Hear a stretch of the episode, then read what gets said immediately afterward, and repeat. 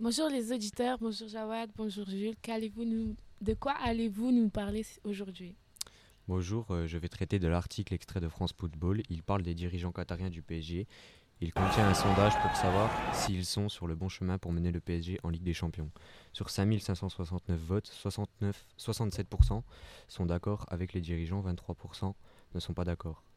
Le deuxième, par- euh, le deuxième article va parler euh, du nombre inattendu de, téléspectateurs euh, au match de finale de la Coupe de France. Selon Thomas Doucet de l'équipe Stéphane Massala, un supporter présent à la finale de la Coupe de France supporte les Herbiers et a vibré en première mi-temps. Et mon deuxième article s'intitule Les Herbiers se qualifient en finale de la Coupe de France contre Chambly.